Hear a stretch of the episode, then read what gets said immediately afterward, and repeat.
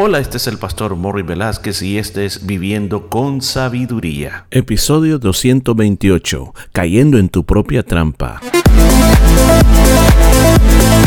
Y en el programa de este día estaremos aprendiendo cómo aplicar la sabiduría de Dios a nuestra vida a través del libro de Proverbios. Muchos consejos muy hermosos basados en la palabra de Dios. Todo esto y mucho más en Viviendo con Sabiduría. Bendiciones para todos, estamos aquí dispuestos para comenzar otro día totalmente nuevo con el consejo de la palabra de Dios para nuestras vidas. Como estado, donde quiera que se encuentre, yo te bendigo desde este lugar. Le hemos pedido a Dios que esta palabra sea una palabra que penetre a tu corazón, que sea palabra inspirada por el Espíritu Santo. Vamos a ir entonces a Proverbios 28, versículo 18. Dice, el que en integridad camina será salvo, mas el de perversos caminos caerá en alguno. Mire qué consejo tan precioso. Es un consejo tan real ya que nos habla de la integridad y de los caminos perversos. Mire qué, qué precioso. Cuando yo hablo que algo es íntegro, es que no estamos diciendo que algo es genuino. Un ejemplo, cuando en los antiguos tiempos se compraba leche, leche que supuestamente pasaban vendiendo que era directamente de una vaca, y se la servían y claro, la daban y, y muchas veces cuando en la casa compraban esa leche le hacían la prueba de la cuchara, que era meter una cuchara y si la cuchara cuando salía quedaba pero bien cremosa, bien casi como blanquita y bien cremosa, se miraba la leche ahí pegada, esa era la grasa de la leche, decía, no, esta leche buenísima. Pero si metía la cuchara y salía la cuchara pues limpia, decía, no, esta leche le han echado agua. Entonces el señor vendedor de la leche muchas veces decía, mi leche es íntegra, mi leche es pura, decía, esta no es leche adulterada, esta leche no lleva agua, cómprala porque es la de la mejor calidad. Entonces cuando nosotros hablamos de integridad, estamos hablando de una persona que dice lo que realmente es por dentro. Lo que pasa por dentro lo dice por fuera. Porque ser una persona no íntegra sería decir una cosa y vivir otra cosa. Es una mixtura de algo. Pasa en muchas situaciones de la vida que cuando las cosas a veces no se viven en integridad, las cosas no perduran, las cosas no pueden lograr ir por mucho tiempo. Ahora, aquí se está hablando de caminos de integridad. Se está hablando de forma de vida. Está hablando de actitud de vida. ¿Cómo tú eres en todas las cosas? Bueno, por ejemplo, veamos. ¿Cuáles son, lo voy a llamar de esta manera, los mundos donde nosotros vivimos? Yo le voy a explicar por qué ocupé la palabra mundo. El primer mundo, o la primera zona, para que no me vaya a entender, la primera zona donde nosotros vivimos es nuestra familia. ¿Ahí en nuestra familia se necesita integridad? Claro que sí. Se necesitan hombres de integridad, mujeres de integridad e hijos de integridad. Porque una de las cosas que une a la familia es la confianza. Pero cuando la confianza se falla, entonces es bien difícil mantener unida a la familia y que camine perfectamente. Porque cuando se ha fallado, cuando se ha traicionado, entonces existe desconfianza. Y la desconfianza trae interrogatorios. La desconfianza trae muchas veces el, usar mentiras y, y no decir la verdad. La familia necesita integridad. Si en la familia no venimos como transparentemente a mostrar la integridad, nuestras familias no van a permanecer. Yo no puedo tratar de, de corregir a los demás cuando yo tengo el mismo defecto. Hay personas que muchas veces dicen, mire, es cierto que yo soy así, pero yo quiero que ustedes no sean como yo. Es que eh, no es las palabras, sino que es el buen ejemplo el cual afectará la vida de otras personas. ¿Cuál es el otro nivel?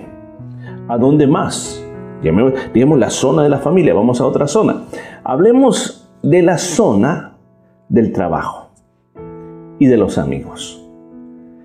Hoy en día se están necesitando trabajadores y amigos con integridad. Personas que dicen sí y es un sí. Personas que dicen no y es un no. Personas que siempre hablan con la verdad. Personas que siempre dicen la verdad. Personas que siempre muestran la verdad. Qué decepcionante es tener un amigo al cual usted le cuenta algo y al final después se lo cuenta a todo mundo. O qué difícil es tener compañeros de trabajo que usted sabe que no están haciendo el trabajo que tienen que hacer. Y a usted le toca hacer el trabajo por ellos. ¿Por qué? Porque ellos no son íntegros en lo que están haciendo. Y a veces tú te das cuenta en el trabajo de cosas que no deberían estar pasando y pasan en el trabajo. Entonces es necesario, a ese nivel también se requiere mucha integridad. ¿Cuál es la otra zona? La otra zona es como cristiano, tu vida de fe tu vida con respecto al Señor.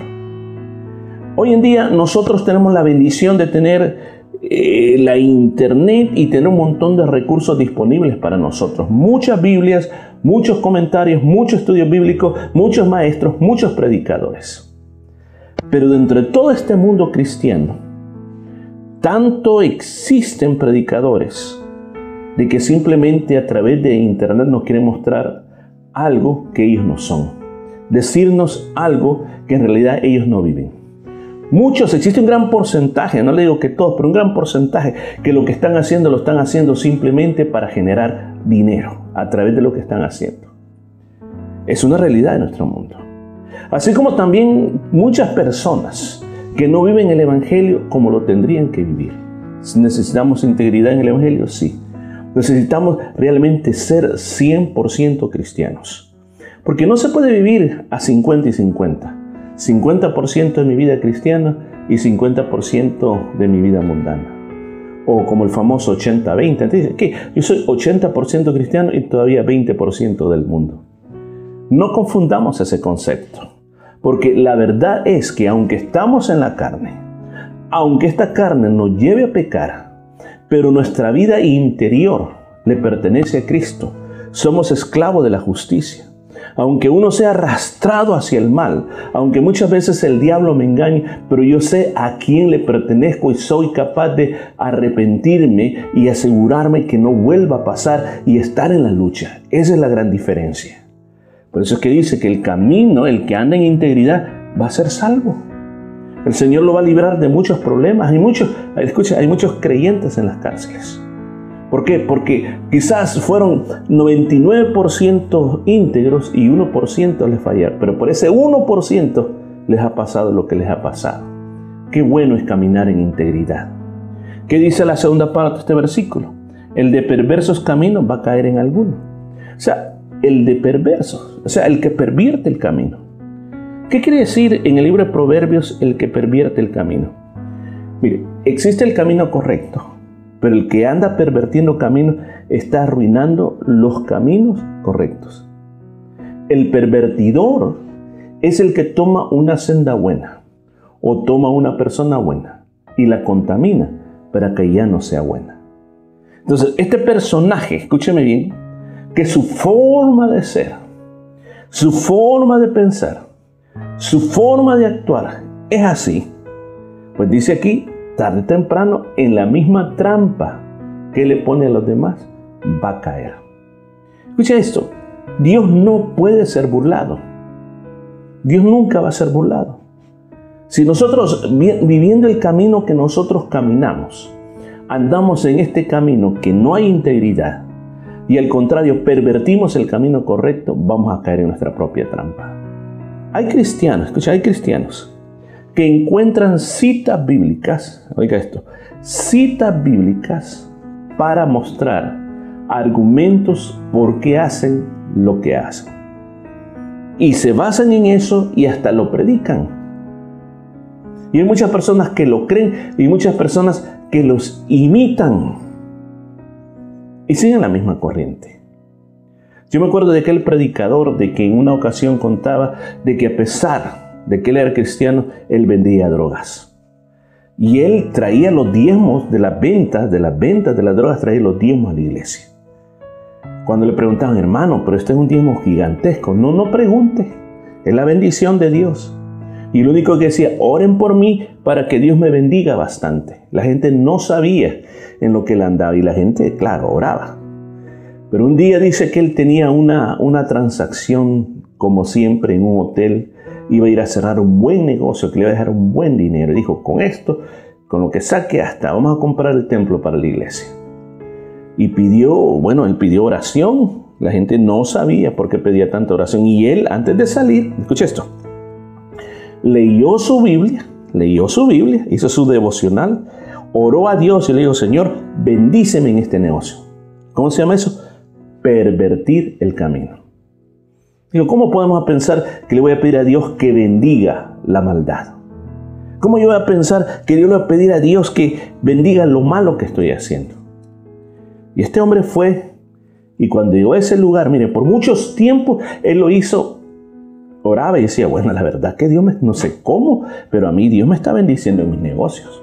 De alguna manera, pero siento la bendición de Dios para mis negocios. Pero ese día no fue como, son, como siempre había sido. Ese día, ese que vino, venía a matarlo.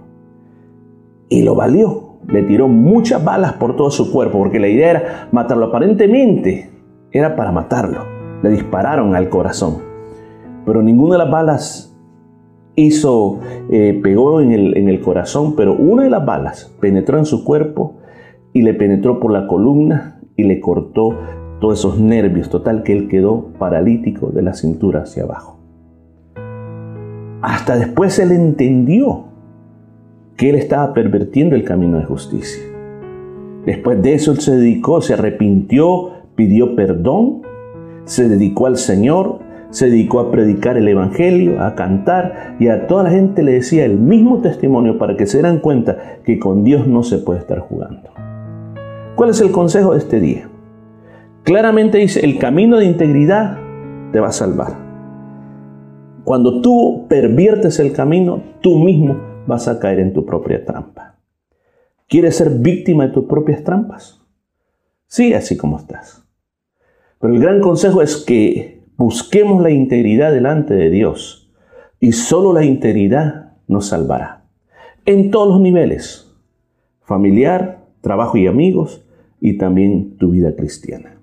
Bueno, dejamos hasta aquí y mañana continuamos con más de esta vida de sabiduría. Y esto fue todo por este día. Nos escuchamos el día de mañana.